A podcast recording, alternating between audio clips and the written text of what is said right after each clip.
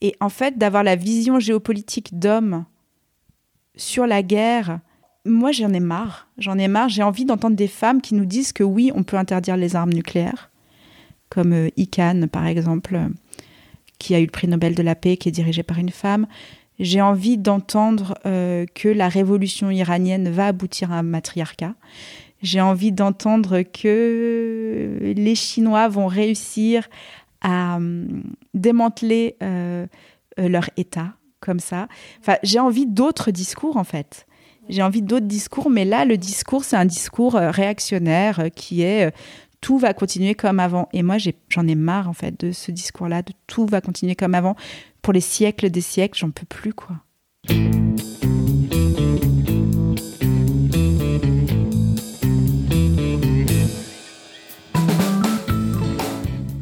Bonjour et bienvenue. Vous écoutez Éloquente, le podcast qui porte un regard féministe sur l'art oratoire.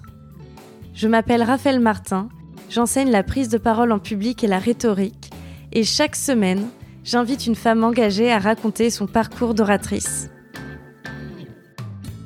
Aujourd'hui, je reçois Audrey Vernon. Bonjour Audrey, merci beaucoup d'avoir euh, accepté mon invitation. Bonjour Raphaël. Audrey, euh, tu es comédienne. Tu as notamment écrit plusieurs one-woman shows. On peut citer par exemple Comment épouser un milliardaire, le premier euh, one-woman show économique qui tourne toujours, qui a été repris par la comédienne italienne Giorgia Sinicorni. Tu as aussi écrit et joué euh, Marx et Jenny, un spectacle sur la vie de Karl Marx, Fukushima, un spectacle sur la catastrophe de Fukushima, et enfin Billion Dollar Baby, dans lequel euh, une femme s'adresse à son enfant Annette pour lui expliquer le monde dans lequel il va vivre. Je précise que tous ces spectacles sont des spectacles comiques, si c'est pas clair avec euh, l'argument. Et pour lancer notre conversation, je te propose qu'on écoute ensemble un extrait de Billion Dollar Baby. Chez les peuples premiers, ils ont un chef aussi, mais leur chef n'a pas de pouvoir. Ils ont décidé de dissocier le chef et la coercition. C'est des arriérés. coercition, c'est imposer sa volonté par la force. Par exemple, si je te dis, euh, si tu finis pas tes haricots verts, je te mets du citron dans les yeux. C'est ça la coercition, mon amour. Et si tu me réponds, je te fais en garde à vue dans ta chambre. C'est la violence légitime. Chez les peuples premiers, le chef n'a pas le droit d'imposer sa volonté contre la volonté du reste de la société. Nous, comme on est civilisés, c'est l'inverse. C'est le chef qui impose sa volonté au reste de la société. On appelle ça la démocratie. Alors, moi, j'ai choisi cet extrait parce que je trouve très représentatif de la manière que tu as de t'exprimer sur scène c'est-à-dire en simplifiant au maximum jusqu'à ce que ça en devienne complètement absurde. Et euh, pourquoi tu as fait ce choix de, euh, dans spectacle, nous expliquer euh, le monde comme un des enfants? Et pour toi, qu'est-ce que ça permet de faire? Disons que quand j'ai été enceinte de mon deuxième enfant, je me suis rendu compte que j'allais le faire naître dans un monde qui pratiquait encore le meurtre de masse avec la guerre. Et je me suis dit, euh, c'est problématique. J'étais un peu en panique par rapport à ça et j'ai eu envie d'explorer euh, le monde moderne jusqu'au point où j'arrive à le comprendre suffisamment bien pour l'expliquer euh, de façon hyper claire et rapide, un peu comme dans un conte. Mmh. parce que c'est vrai que j'étais très dans la culture orale et, et donc j'avais vraiment envie de me dire, je suis capable de transmettre à mon enfant tout ce dont il a besoin pour euh, vivre dans ce monde en fait. C'était mon devoir en tant que mère euh, de, lui, de tout lui expliquer. Un peu comme si j'avais été justement euh, un membre d'une peuplade autochtone qui mm. n'a pas d'école, pas d'État, etc. Et donc qui transmet à son enfant tout ce dont il a besoin pour, pour vivre. Et voilà, c'était un peu une quête d'autosuffisance, euh, d'autosuffisance euh, spirituelle et intellectuelle un peu. D'accord. Alors, avant d'en parler davantage, j'aimerais bien qu'on revienne au tout début, à, même avant euh, Comment épouser un milliardaire. J'ai vu que tu avais fait des, études de théâtre assez classiques, puis que tu as commencé ta carrière de comédienne par une pastille sur Canal+. Mhm. Et ça me semble assez éloigné de ce que tu fais aujourd'hui. du coup, je me suis demandé à quel moment tu as commencé à avoir envie de, monter sur scène, vraiment pour dire des choses qui t'appartenaient. Euh, disons que quand j'étais à l'école de théâtre, c'est vrai que c'était très très loin de moi. Il se trouve que Canal m'a engagée pour faire euh, des petites pastilles humoristiques quotidiennes euh, qui étaient un peu avant, après les journaux télé et tout ça. Parallèlement à ça, j'étais quand même, je lisais déjà le monde diplomatique, j'étais déjà dans Attaque, mmh. donc j'avais quand même des grandes questions sur euh, la société, les riches et les pauvres et tout ça, mais je, je, mélangeais pas les deux. Enfin, il y avait vraiment le théâtre qui était ma passion, et puis à côté de ça, mes grandes interrogations vis-à-vis du de l'état du monde. Je me disais, en fait, j'aime pas du tout le capitalisme. Mm. Enfin, j'aime pas du tout la société, euh, j'aime pas du tout le shopping, boire des cafés, euh, j'aime pas le divertissement. Enfin, c'était un peu, mais c'était très distinct. Et il se trouve que quand j'ai bossé à Canal, euh, je me suis retrouvée un peu plongée dans le bain de l'actualité, obligée de, jouer mes petites pastilles avant et après des JT. Et ça m'a carrément ouverte au monde. C'est-à-dire que je me suis retrouvée confrontée aux, actualités, au monde. Et, et tout à coup, mon art étant très à côté de ça, euh, j'ai été obligée de modifier et de prendre la parole euh, sur ces sujets-là parce que en fait j'ai été confrontée. Il y a un autre truc qui a été très important aussi, c'est les émeutes de banlieue en 2005 et la mort de Ziad Bouna, qui est un événement qui m'a vraiment vraiment traumatisée. Et quand je me suis rendu compte que les gens de banlieue, pour s'exprimer, n'avaient que euh, brûler des voitures parce qu'ils n'étaient pas invités, pas entendus, pas, pas présents dans, dans, la parole publique, je me suis vraiment sentie obligée de me dire, bah, en fait, moi, comme je suis une bourgeoise, j'ai accès à la parole publique et euh, il faut absolument que je que j'en fasse quelque chose, quoi. Donc c'est là que ça a commencé un peu à, bouger. Et puis voilà. Tu dis que tu avais un peu cette, euh, cette double vie où d'un côté tu t'intéresses, tu lisais le monde diplôme, tu étais dans Attaque, etc. Et de l'autre, tu étais comédienne. Est-ce que ce que tu as mis sur scène dans tes spectacles, c'était des, des conversations que tu pouvais avoir ou des discours que tu pouvais avoir euh, hors scène ou c'était pas trop dans tes sujets de conversation? Alors, pour comment épouser un milliardaire euh, j'avais vraiment envie d'écrire sur les riches et les pauvres et c'était pas du tout dans mes sujets de conversation. Mmh. Et même quand j'en parlais autour de moi, ça, ça, faisait pas vraiment écho. Donc j'avais un peu l'impression d'être folle et de trouver ça pas normal, les riches et les pauvres. Et après, j'ai lu euh, Comment les riches détruisent la planète de Hervé Kempf et j'ai commencé à lire beaucoup de livres sur l'économie. Et c'est vraiment cette plongée dans la littérature économique qui m'a euh, qui m'a beaucoup plu et je me suis dit, ah là, il y a vraiment un sujet de spectacle passionnant. Et, et, voilà, et à l'époque, ben, j'ai commencé à lire Le Figaro, j'ai commencé à lire Challenge, j'ai commencé à lire des, des, des monographies de milliardaires. Et... C'était avant ou après avoir pensé à un spectacle? C'était dans l'optique de préparer ou euh, il y avait vraiment un, intérêt même euh, Ah non, il n'y avait aucun intérêt autre que celui de faire un spectacle. D'accord. Non, non, j'étais pas passionnée euh, par les milliardaires, mais, mais je, en fait, moi vraiment, c'était les inégalités où je me disais, parce que je me disais, en fait, on devrait pouvoir vivre sur cette planète en juste en étant. Et en ne faisant rien, juste en respirant, en vivant, en cherchant.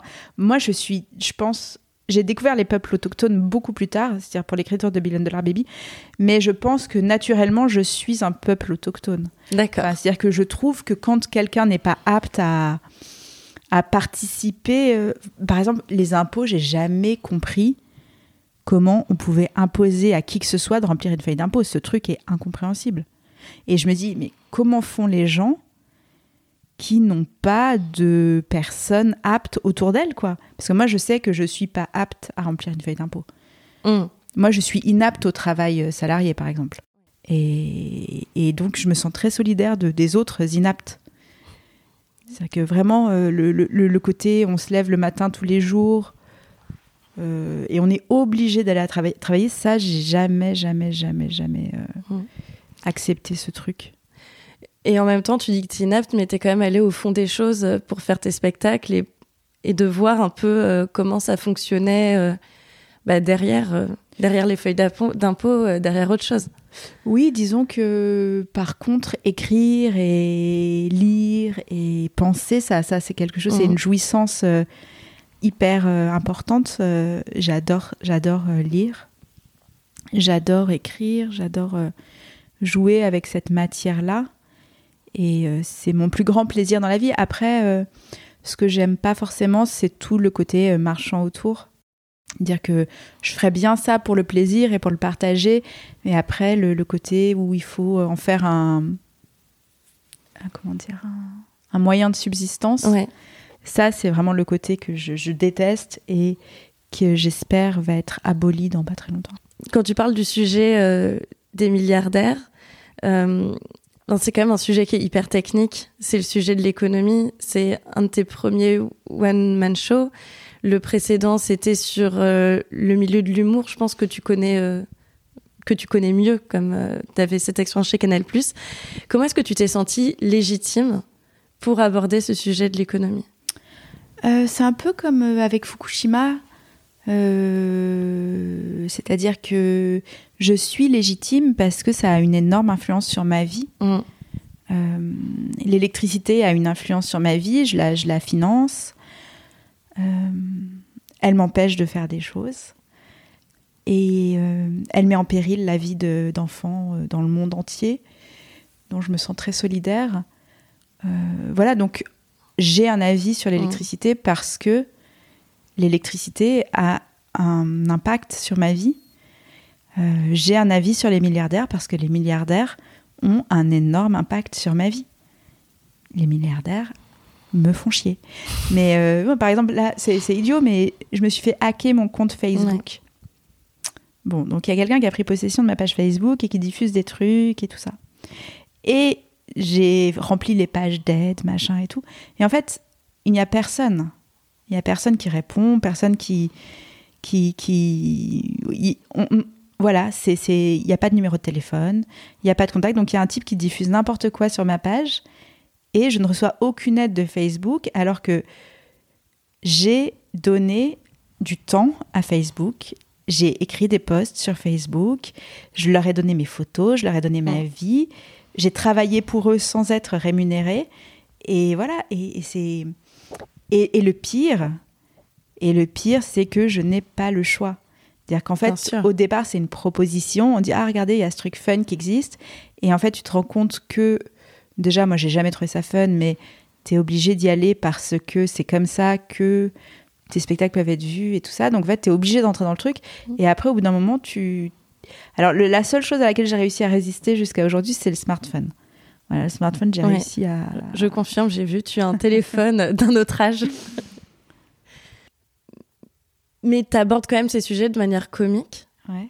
Comment toi, tu arrives à, à trouver l'humour dans des sujets qui t'énervent autant et euh, qui sont euh, finalement aussi tristes quoi? Si je prends l'exemple de Fukushima. Hmm, Fukushima, ce qui était formidable, c'est que vraiment, dès que j'ai commencé à travailler dessus, euh, l'humour est apparu tout de suite.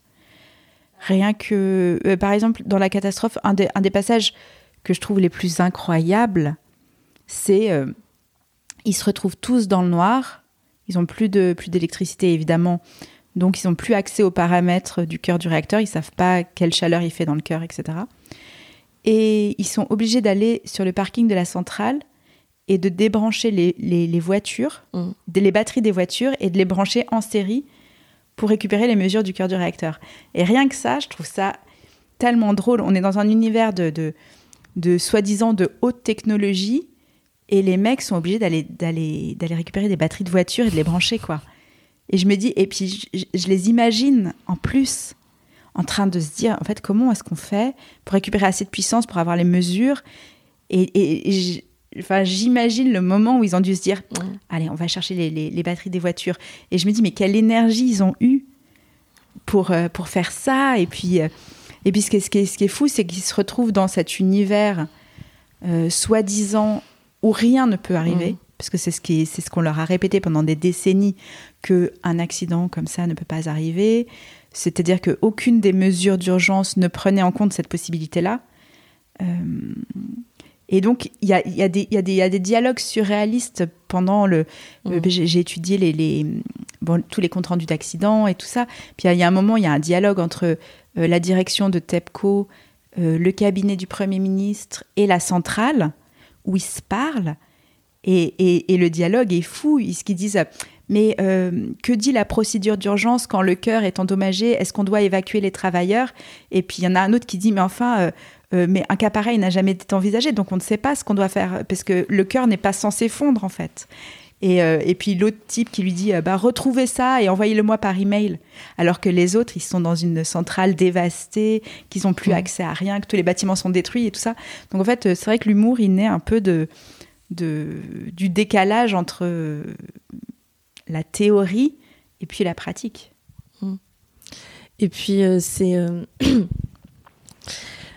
oui, c'est comme dans Billion Dollar Baby, le simple fait de décrire la réalité ou mm. même dans le spectacle des milliardaires, le simple fait de décrire la réalité, elle est, ça peut être drôle parce que la réalité est un peu absurde. Si on va vraiment dans les détails et si euh, on l'explique comme un enfant, justement. Ah oui, oui, la réalité est complètement absurde. Alors, ce que je trouve intéressant aussi, c'est que moi, je qualifierais tes je te qualifierais d'artiste engagé. Je ne sais mm-hmm. pas si tu es d'accord avec ce qualificatif. Tout me va. Tout te va. Euh, mais je trouve que euh, quand on, se dit qu'on fait de l'humour engagé, et c'est ce que je ressens dans tes spectacles, j'ai l'impression qu'il y a une double exigence de à la fois faire rire, faire, des, faire du spectacle, faire quelque chose de drôle, mhm. et en même temps, ou faire quelque chose d'engagé, ou quelque chose de pédagogique, ou dire quelque chose, ou porter un message. C'est quoi le plus important pour toi dans les deux? Est-ce qu'il y en a un qui prend le pas sur l'autre? Hmm, Non, je dirais que ce qui est, ce qui est le plus important, c'est le gâteau, quoi. C'est le gâteau final. Mm. Et après, les ingrédients, euh, bah, il faut mettre plus ou moins d'œufs, plus ou moins de farine. Enfin, je dirais que voilà, c'est le. À la fin, quand le gâteau est réussi, c'est ça qui, me plaît.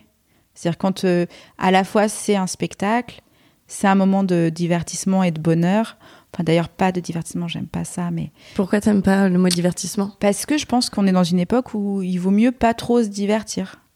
Il vaut mieux être un peu concentré sur l'objectif. Euh, on est quand même face à l'extinction de l'humanité. Euh, si on pouvait rester un peu focus, ce serait D'accord. Mais euh, donc entre les deux, comment tu fais pour résoudre cette tension entre euh, d'un côté, même toi dans ta pratique quand tu écris un spectacle hmm. Mais je, je cherche pas à résoudre. Ok. Non. Non, je cherche pas à résoudre, je cherche à à monter quoi, comme une pièce montée ou des blancs en neige. Alors, je fais beaucoup de métaphores pâtissières. Je suis nulle en pâtisserie, hein, donc euh, je, dis n'importe quoi. Non, non, mais voilà, oui, ce qui est, ce qui est important, c'est que à la fin, le, le, le, résultat final soit équilibré et joli. Et, euh, et voilà, comme je sais pas faire de gâteaux, je fais des spectacles. Et même dans, euh, dans Comment épouser un milliardaire, tu dis quelque chose du style à chaque fois c'est la même chose, je veux faire de la comédie, et puis après je fais du marxisme. Ouais, ouais, ouais c'est l'histoire d'un échec. non, non, mais c'est vrai qu'à chaque fois, je, me dis, bon, allez, celui-là, je le fais vraiment marrant, pas du tout engagé, euh, vraiment que drôle, que drôle, que drôle. Je vais faire un spectacle sur les clous. Et, euh, et puis à la fin, ouais, ça fait euh, Fukushima, Marx et Jenny, écologie, maintenant il faut se battre, et tout ça. Mais bon, mm. à chaque fois, le, point de départ, c'est vraiment ressembler à mes idoles, qui sont parfois pas forcément engagées j'ai vu assez tôt aussi que tu as commencé à jouer euh, dans des usines, euh, dans des ads, etc. Mhm. Euh, pourquoi tu as fait ce choix et en quoi c'est différent de jouer en spectacle? Ah, c'est trop bien, c'est trop trop bien. Mais déjà, on évacue le côté marchand. D'accord. Donc ça, c'est jouer gratuitement, juste pour le partage et pour l'échange. Déjà, c'est pour moi, ça, ça, ça m'enlève toute une partie que, que je déteste. Euh, je trouve qu'on revient à quelque chose de, d'ancestral quoi. Si on prend on prend la parole sur la place publique on joue il euh, n'y a pas ce côté euh, séparation scène salle vraiment c'est génial. Et puis l'ambiance dans les usines en lutte elle est folle dingue. Et alors et on n'a pas trop quand on est une comédienne bourgeoise de de lien avec les ouvriers. moi, je j'en avais jamais vraiment rencontré avant d'aller sur les lieux. Et quand j'ai rencontré euh, Olivier Leberquier, par exemple, euh, un des leaders de la lutte de Fralib, Mm. le l'intelligence du gars, Donc Fralib, c'est euh, c'est le thé. c'est le thé, Ouais, en Provence. Oui, c'est ça. Ouais. Et ils se sont battus contre Unilever, qui est une multinationale multimilliardaire richissime, Mm. et ils ont gagné. Et ça, rien que ça, moi parfois je me refais l'histoire. Ça donne de l'espoir. Non, mais c'est-à-dire qu'en fait, sur le papier, c'était impossible. Ouais. Dire les gars, ils sont 100 dans une usine. Unilever on ferme, on délocalise, on prend les machines, on vous pique le nom de la marque. En fait, sur le papier, tu peux que dire oui, oui. Et en fait, ils ont dit ben en fait non, on va garder les machines, on va garder l'usine, on va garder la marque et en plus vous allez nous filer de la thune et on va vous attaquer et vous allez perdre. En fait, sur le papier, c'est impossible Mais oui. quoi. C'est impossible. Et ils ont un petit avocat de Seine-Saint-Denis, même pas connu, qui, qui, qui, qui attaque les plans sociaux. Et en fait, Unilever, ils sont tellement connards, tellement euh, prétentieux qu'ils ont mal fait les choses parce qu'en plus, ils les méprisent. Mm. Et, euh, et donc, ils ont effectivement perdu. Et, et moi, quand je suis allée là-bas, je me suis rendu compte, par exemple, qu'ils avaient un grand, une grande conscience de l'écologie, par exemple, parce que Unilever voulait mettre de l'arôme chimique, et ils m'ont montré les bidons. Donc, sur les bidons d'Unilever, il y avait euh, le poisson barré et l'arbre qui perd ses feuilles. Mm. Et eux, les ouvriers, qui soi-disant, si on écoute les médias, ne pensent Oui. qu'à l'argent euh, et qu'à rien foutre pour un salaire énorme. Euh, eux, ils, voulaient revenir à l'aromatisation naturelle. Et ils ont été jusqu'à actuellement, là, ils ont replanté des tilleuls dans les baronnies, qui était un lieu où il y avait des tilleuls euh, de façon ancestrale. Et en fait, ils recommencent à, faire, faire des tisanes comme on faisait euh, à l'époque. Donc, et, et en allant sur place, je me suis rendu compte, par exemple, que ils connaissaient aussi bien Marx que moi. C'est-à-dire qu'ils avaient lu, ils connaissaient, ils, maîtrisaient tout. Et, en fait, euh, je me suis rendu compte à quel point le, décalage entre la vision qu'on a de- du milieu ouvrier et la réalité, elle est gigantesque. Et après, pendant les confinements, là, j'ai commencé à me dire, bah, j'ai envie d'aller. D'abord, j'étais jouée pour euh, Total, Ouais. euh, enfin contre Total pour les salariés Pour les qui se battaient contre À- à la délocalisation à Grand Ouais. contre la délocalisation en Ouganda. Et ça, évidemment, les médias ne parlent jamais de cet aspect-là. Ils disent qu'ils se battent pour leur euh, salaire et tout ça, Oui, oui. mais ils mentent en fait parce qu'ils se battent contre la délocalisation en. Ouganda et contre le massacre d'une réserve naturelle. Donc en fait, les médias euh, donnent une image complètement fausse des revendications et tout. Et donc j'étais jouée pour eux, c'était magnifique, c'était sous la neige et euh, devant la raffinerie. Et, et là, je me suis dit, ah, mais il faut absolument que je joue gratos euh, Billion Dollar Baby, parce que je l'avais beaucoup fait avec Comment épouser un milliardaire et Billion Dollar Baby, Mm. pas du tout. Et comme il y a eu les confinements et que tout à coup, je jouais plus, ben, j'avais vachement le temps. Et donc, j'ai commencé à, à- à envoyer des messages à des gens que je connaissais un peu et à aller jouer dans les ZAD. Et ça, c'était une expérience euh, bah, trop bien parce que c'est vrai que jouer Billion Dollar Baby, euh, la première fois que je l'ai joué pour une ZAD, c'était pour le Jardin des Vêtes dans le cadre des soulèvements de la Terre à Besançon. Et voilà, je jouais et euh, pendant que je jouais, derrière moi, il y avait l'immensité de la nature. En fait, je jouais dans un champ. Et derrière, il y, avait, il y avait de la nature à perte de vue. Et en fait, dès que je me retournais, j'étais dans ce paysage et c'était euh, super puissant. Il y a une autre fois aussi où c'était marrant parce que j'ai joué euh, pour l'anniversaire des deux ans de Lubrizol qui appartenait à Warren Buff- Buffett. Et euh, il y avait très peu de monde euh, à Rouen qui est venu voir le spectacle parce que, parce que ben, Lubrizol, tout le monde a envie d'oublier. Donc, euh, Mm. il n'y avait pas grand monde, à part les, les- les collectifs qui se battent pour que pour qu'il y ait une réparation. Et, mais ce qui était marrant, c'est qu'il y avait peut-être 50 personnes qui regardaient le spectacle, et derrière, il y avait, je sais pas, 100 CRS. Sans CRS. Ouais, Pour jouer à Lubrizol. ouais. Et en fait, c'était marrant, on jouait devant le tribunal, je crois, de Rouen. Et, et, et donc, parce que dans Beyond the Baby, il y a plein de moments où je me mets dos au public. Et donc, quand j'étais dos au public, je me retrouvais devant 100 flics, quoi. Ouais. Et donc c'était assez, assez marrant parce que c'était vraiment bizarre, quoi. Donc je leur faisais des sourires, je leur faisais des coucous dès que je me retournais et tout. Mais c'était, c'était Limite, vraiment étrange. limite ça quoi. améliore la mise en scène. Ouais, ça donne un petit côté. euh, et puis en plus, il y avait des- il y avait les gros camions anti-émeutes, là, les camions à eux, à eau. Wow, bah, Qu'est-ce qu'ils vont faire? On est 50, quoi. Mais ça illustre tout à fait ton propos, en fait, finalement. Ouais. Moi, je t'ai découverte pas du tout, enfin pas du tout par tes spectacles, par quelque chose qui est lié, qui était tes chroniques chez France Inter, Mhm. que tu faisais il y a, je crois, 5-6 ans, Ouais. et qui était euh, inspiré de comment épouser un milliardaire, ou en tout cas qui parlait des milliardaires euh, et des grands patrons. Mhm. Et euh, en regardant l'ensemble de tes spectacles et tes chroniques, j'ai l'impression qu'il y a quelque chose de, euh, de très particulier, d'un peu à rebours avec, euh, euh, avec ce qui est à la mode en humour aujourd'hui, le stand-up, le on est soi-même et tout. Tu as toujours un personnage Mhm. qui est plus ou moins défini. hein. Ça peut Mhm. être une femme, mais c'est jamais tout à fait toi. Donc, est-ce que tu as l'impression que le fait de parler en tant que personnage, Mhm. ça te rend plus audible et ça rend plus audible ton message? Bah, il y a pas longtemps, je suis allée euh, chez Ruquier et j'étais pas en personnage, j'étais euh, interviewée euh, moi-même. Et je suis partie un peu euh, et, et- et j'ai senti que euh, Ruquier m'a dit genre waouh waouh waouh waouh oulala là là là là un peu euh, tu, tu, tu n'es pas drôle là tu vois Ouais. et c'est comme si, à- grâce au personnage, j'arrivais quand même à être drôle malgré le, le propos. T'étais invitée pour faire de la promo ou pour faire une chronique. D'accord. Et euh, d'ailleurs, j'étais, j'étais abasourdie parce qu'il y avait huit invités Ouais. et que nous étions deux femmes. Incroyable. Ouais, ouais, incroyable. Incroyable. Mais normal. C'est-à-dire Ouais. que moi, tout à coup, je me suis sentie oppressée par cette parole masculine Mhm. omniprésente. Et, et je me suis sentie bien seule. On était avec ma copine Antonia de Rindinger. Et, et, ouais, je me suis sentie euh, vraiment euh, toute petite, euh, faible, misérable, regardée par autant de, de gens qui, qui, qui ont la parole en permanence, tout le temps, partout, et qui blablatent. Et puis nous, on avait tout à coup, euh, on avait euh, trois minutes pour être euh, à la fois drôle, vendre Mm. nos, nos places de spectacle, mignonne, sympa.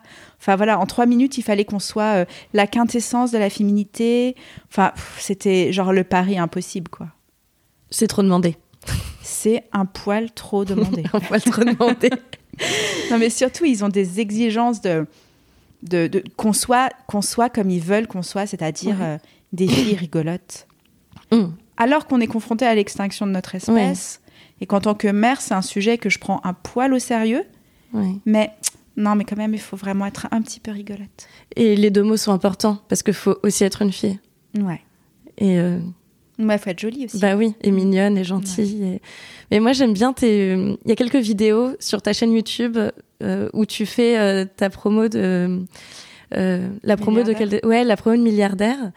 Et moi je trouve que justement quand tu arrives sans personnage, ça crée quand même souvent un électrochoc assez euh, assez intéressant parce que tu arrives à porter le même message que tu portes dans tes spectacles, sauf que c'est un message qui est un peu inhabituel dans les médias mainstream. Ah, mais des souvenirs de cauchemar. Ouais, Cauchemar. Vraiment. vraiment. Ah mais vraiment. C'est-à-dire qu'à la fois, je remercie euh, Tadei infiniment parce qu'à chaque fois, il, il a eu la, la gentillesse de m'inviter et de me donner la parole. Et ça, c'était c'était assez... euh, Enfin, c'était vraiment inattendu et, et- et chouette. Et, et- mais par contre, euh, la composition du plateau, c'était énormément d'hommes. Mm. Et euh, d'hommes, bah, pareil, je, je- je pense à Luc Ferry, à Geoffroy Roux de Bézieux, à... Enfin, Mm. et, et, tout à coup, j'arrivais dans un univers euh, où il- vraiment on sentait la masculinité, Ouais. on sentait que pour eux, j'étais une débile mentale. Et, euh, et je me souviens même d'ailleurs, la dernière fois que j'y étais, c'était pour François Hollande. L'émission faisait deux heures, j'étais arrivée, mais je- j'ai pas fait la première heure, tellement je me suis dit, je peux pas vivre ça pendant deux heures. En fait, il faut que je rentre, que je dise ce que j'ai à dire et que je m'en aille. Je peux pas faire les deux heures, je vais être, euh, je vais être épuisée. Et ouais, à chaque fois, c'était vraiment un, un grand moment de masculinité toxique, de gens qui, qui, qui disent euh, que en fait j'ai pas le droit de m'exprimer sur ces sujets parce que je ne suis pas spécialiste de ces sujets selon leur façon d'imaginer des spécialistes, c'est-à-dire des gens qui ont fait des études mainstream dans des universités ou qui écrivent aux échos ou je sais pas quoi. Mm. Mais en tant que femme, en tant que mère, en tant que contribuable française, En fait, je suis aussi qualifiée qu'eux pour dire que ce modèle économique, c'est de la merde. Je veux dire, on prend le RER toutes les deux, Mm. on voit que ça fonctionne pas, quoi. On voit qu'il y a un problème. Donc on voit que les pauvres sont moins bien traités que les riches. Enfin, je veux dire, il, il suffit juste d'ouvrir les yeux et de constater que ah bah tiens, je suis pas spécialiste de la biodiversité, mais quand je regarde dans le jardin, il y a peu d'oiseaux. Il y a Mm. peu d'oiseaux, il y a peu de hérissons, il n'y a plus de- d'écureuils. dans la rivière, il n'y a pas de, de- de- assez de poissons. Enfin, je veux Ouais. dire, il faut, je pense qu'en tant que- qu'humain, on redécouvre le pouvoir de nos cinq sens et qu'on se fie à ce qu'on voit, à ce qu'on entend, à ce qu'on ressent aussi. Et qu'on arrête de croire que c'est les spécialistes qui ont, qui ont tout le pouvoir. Et d'ailleurs, quand je repense au TADI euh, sur Fukushima, ce qui était assez marrant, c'est que c'était vraiment dans les quatre jours pendant lesquels on ne savait pas si le Japon serait rayé de la carte. D'accord. Il y a eu, il y a eu un moment où ils ne savaient pas s'ils Ouais. allaient pouvoir reprendre le contrôle de la centrale. Et, ce qui était, et donc, quand j'ai été sur le plateau de Tadi, c'était pendant ces quatre jours-là. Et, euh, et ce qui était fou, c'était le décalage. On devait parler de Fukushima. Et il y en avait qui blablataient et tout ça, avec une espèce de détachement Mm. qui, moi, me paraissait incroyable.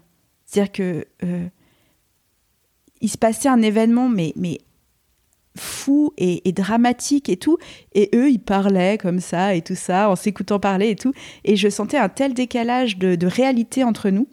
Et voilà.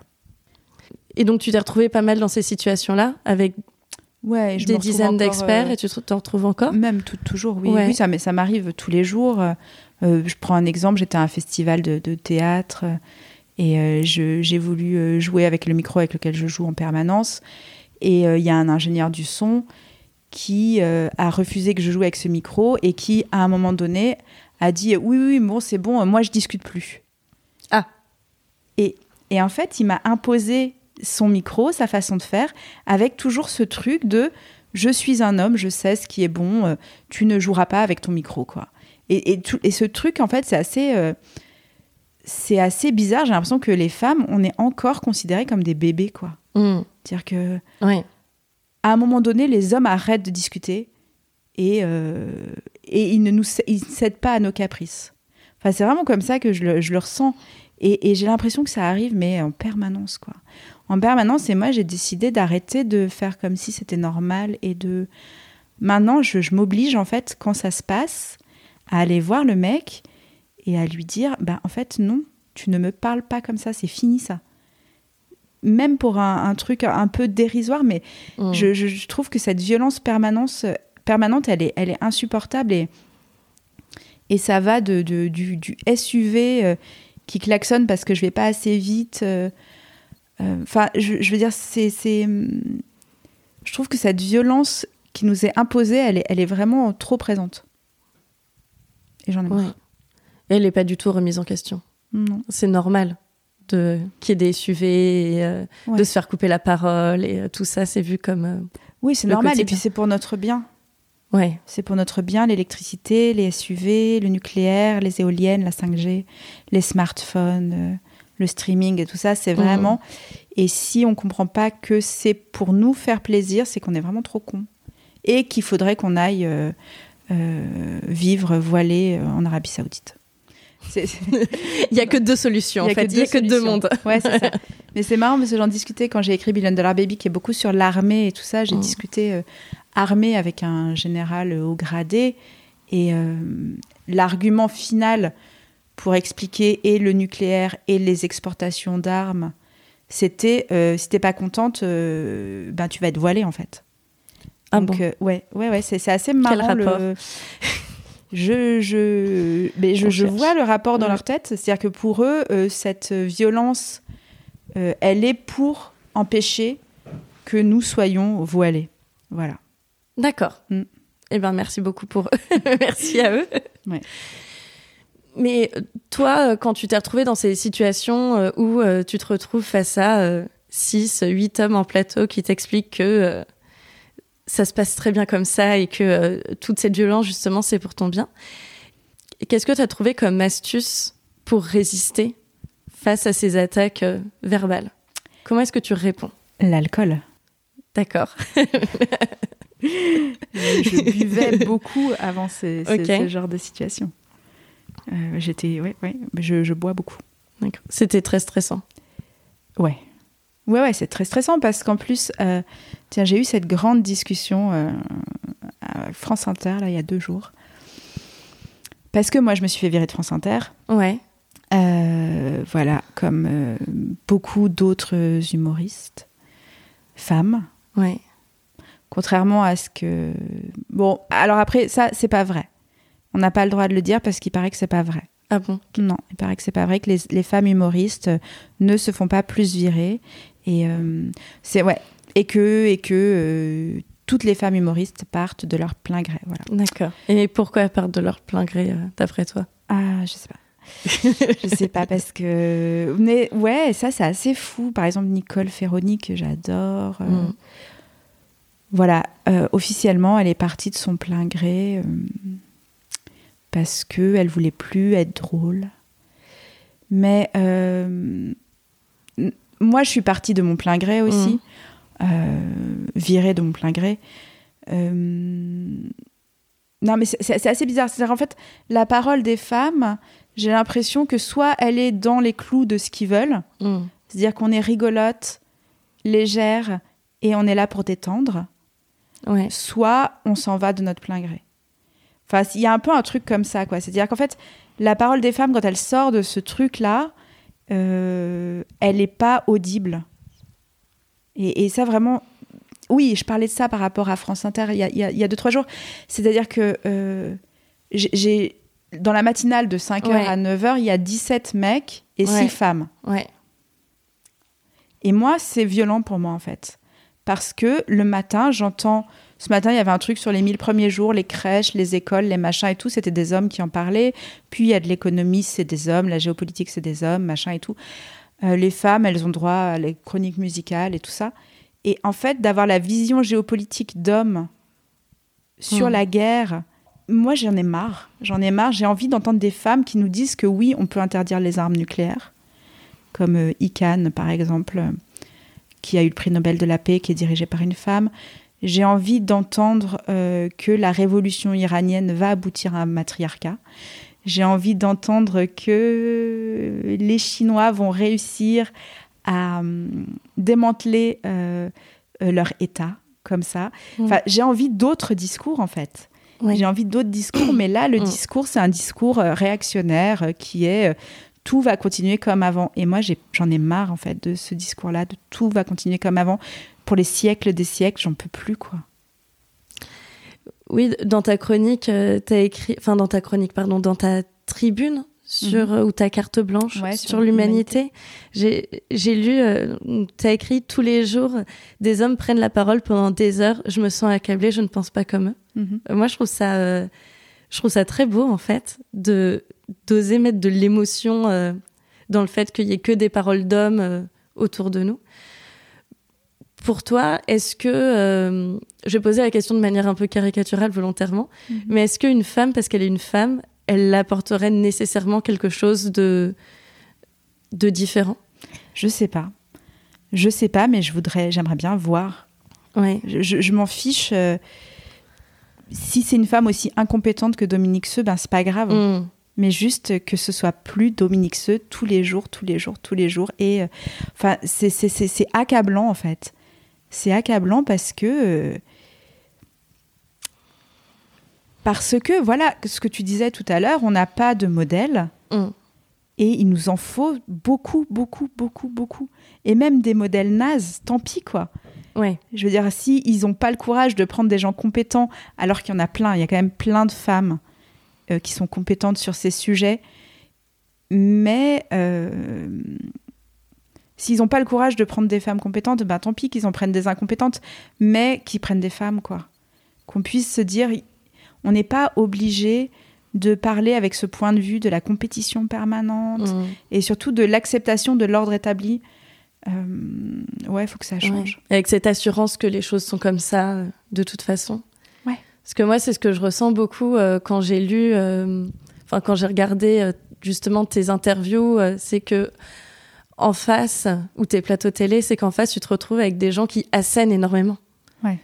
Et qui vont faire, bon, en fait, ma petite dame, c'est comme ça, vous êtes bien, vous êtes bien gentil avec vos milliardaires. Est-ce que tu as l'impression que euh, aussi avoir énormément travaillé sur le fond, Mhm. ça t'a donné euh, de, de l'assurance pour répondre à ça? Ah oui, ça c'est sûr que le fait, par exemple, euh, eux c'est des spécialistes de tout en général, Mm. mais en fait de rien. Je m'en suis rendu compte parce que le fait que moi je connaissais par cœur grâce au spectacle, parce que je les, je les disais tous les jours, ces chiffres et Ouais. ces noms et tout ça, donc j'avais une grande aisance euh, verbale et justement d'éloquence et tout ça. Les chiffres, les noms, je les connaissais sur les bouts des doigts. Et tout à coup, me retrouver face à ces spécialistes et pouvoir leur dire euh, des choses très techniques Mm. avec beaucoup d'assurance, ça, c'est quelque chose qui les déstabilisait quand même pas mal. Et où ils se disaient, euh, en fait, il y a un truc bizarre, quoi. Parce qu'avec sa tête de bimbo, et puis euh, ça, la tête va pas avec la bouche, quoi. Enfin, il y avait un truc euh, C'est ça. où, j'avais l'impression que ça, ça, ça, ça les Ouais. mettait un peu en, ouais, en, en faiblesse de se dire, mince, elle connaît plus de choses que ce qu'on a l'impression de. Voilà, donc ça, c'est vrai que de, Mm. de, de maîtriser à fond le, le, le- le fond, c'est c'est un gros avantage. Mais c'est pas forcément vrai parce que, par exemple, sur Fukushima, euh, le fond, je le connais super bien. Mais dès que je prends la parole publiquement, je me fais attaquer sur Twitter par des, euh, par des débiles qui, euh, qui estiment que je n'y connais rien et que je suis débile et que Mm. euh, les bananes, c'est radioactif et tout ça. Et donc, et, et là, je, sincèrement, je ne gagne pas. Par, par contre, Jean Covici, Mm. qui lui est invité partout, tout le temps, qui s'exprime des heures et des heures, quand il dit qu'on peut refroidir les centrales nucléaires avec les eaux usées des villes, Mm. Personne ne l'arrête. Alors que, à ce que, enfin, je veux dire, c'est un truc, c'est fou. Il dit, ah oui, mais de toute façon, on peut utiliser les eaux usées des villes. T'es là, mais où, quand, comment Est-ce que EDF est au courant de votre projet? Enfin, je veux dire, il est dans Oui. du délire total, quoi. Il- il- des- parfois, je l'écoute et je me dis, mais c'est de la, c'est de la science-fiction. C'est un truc que, enfin, il, il- il dépasse jamais le, le- le truc théorique. Et euh, ouais, il est que dans la théorie. Et dans la pratique, dans la pratique, il n'y a pas dans ces bouquins, il n'y a jamais de multinationales, il n'y a Mhm. jamais de milliardaires, il n'y a jamais d'opposition. Oui. C'est juste, euh, c'est tout droit, quoi. Tout droit vers la décarbonation de l'économie. C'est ça. Il faut faire ça, on vous donne la feuille de route. Ouais. Après, si vous le faites pas, euh, Ouais. c'est pas grave. Tant pis pour vous. Moi, j'ai dit ce qu'il fallait faire. Ah, mais concrètement, euh, Jean-Marc, on fait quoi? À part vendre énormément de BD, qu'est-ce que tu fais pour euh, vraiment faire avancer les choses? Moi, j'ai- l'impression que si euh, ce côté très. euh, euh, où on te prend un peu pour une bimbo, qui est une comédienne, qui arrive, qui va faire sa promo, et qui est, qui est sympa, qui est mignonne. Et après, tu sors plein de faits sur les inégalités, le rapport Oxfam ou tout ce que tu veux. C'est un peu le prolongement de tes personnages dans ton spectacle, où tu joues toujours quelqu'un de super naïf. Mhm. Enfin, souvent, euh, tu joues avec, euh, avec euh, bah, cette naïveté de je me marie, je suis contente, euh, mon bébé, je vais t'expliquer le monde dans lequel tu vas naître, etc. Est-ce que tu as l'impression que parfois, le fait qu'on ne te prenne pas au sérieux, Mhm. ça peut être une force aussi?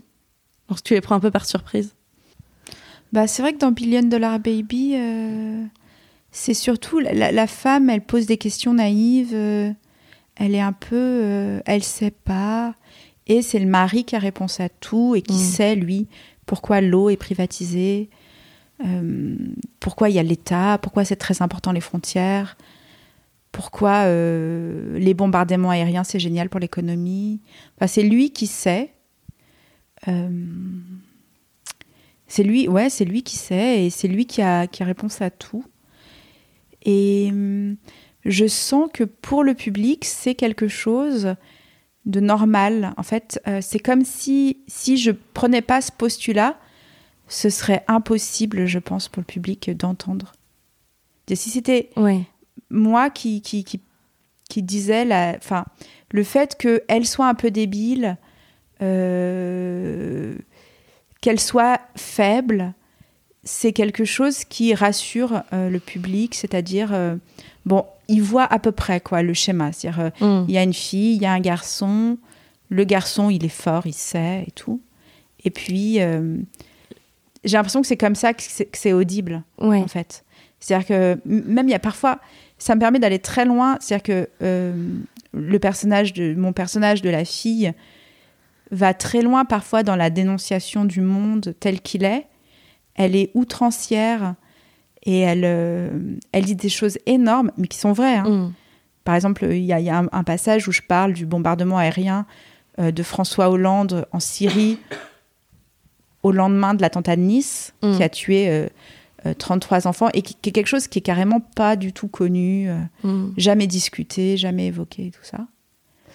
Et, et c'est tellement violent pour les gens que, que heureusement que derrière le mari arrive et dit Mm. mais ma chérie c'est parce que parce que parce Ouais. que et, et je sens Ouais. que ça me permet d'aller très très loin parce que derrière le mari arrive et dit aux gens ce qu'ils ont l'habitude d'entendre donc ils retombent un peu dans leur moule mais n'empêche que la phrase que j'ai dite ils l'ont entendue Mm. et quand même, elle, elle leur est parvenue et j'ai pu la dire. Et, et- et pour moi, c'est ça qui est, qui est important, c'est que après, même si le mari, il, il modère, il console, il, bah, le mal est fait, quoi. Et enfin, Audrey, ma dernière question. Quel est ton meilleur conseil de prise de parole en public? Mais je l'ai déjà donné, C'est? L'alcool. l'alcool, d'accord Très bien. Très bien. Ouais, pas forcément beaucoup, mais un petit, Ouais. un petit shot de vodka. Un, petit shot de vodka, donc Ouais. recommandé. Ok. Oui, whisky, vodka. euh, moi, euh, vraiment, avant de jouer, c'est ce que je recommande. euh, voilà. D'accord. Merci. Ce sera retenu. Merci beaucoup, Audrey. Merci. Merci, chère auditrice, chers auditeurs, pour votre écoute attentive.